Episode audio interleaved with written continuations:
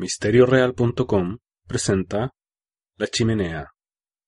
En el invierno de 1972, mi esposa y yo alquilábamos una casa al lado del lago en el norte de Michigan.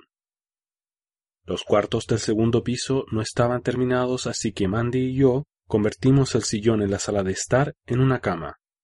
El cuarto de nuestra pequeña hija, de dos años de edad, estaba entre la sala de estar y la escalera. El 12 de enero de 1973 nos fuimos a dormir a las diez de la noche. Alrededor de la medianoche nos despertamos con el llanto de un bebé. En un principio creímos que era nuestra hija, pero entonces recordamos que nuestra bebé estaba en casa de sus abuelos. Salté de la cama y me dirigí a su cuarto. En ese momento noté un leve olor a humo. Corrí por las escaleras y encontré que el olor provenía de uno de los armarios.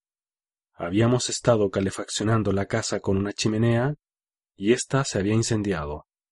Mi esposa y yo estuvimos a tiempo de salvar la mayoría de la casa, pero me estremeció el pensar qué hubiese pasado si el misterioso bebé no hubiese llorado en la noche. No hay duda de que fue una advertencia, pero ¿de quién? Supongo que nunca lo sabremos. Roy King, Midland, Michigan marzo de 1977.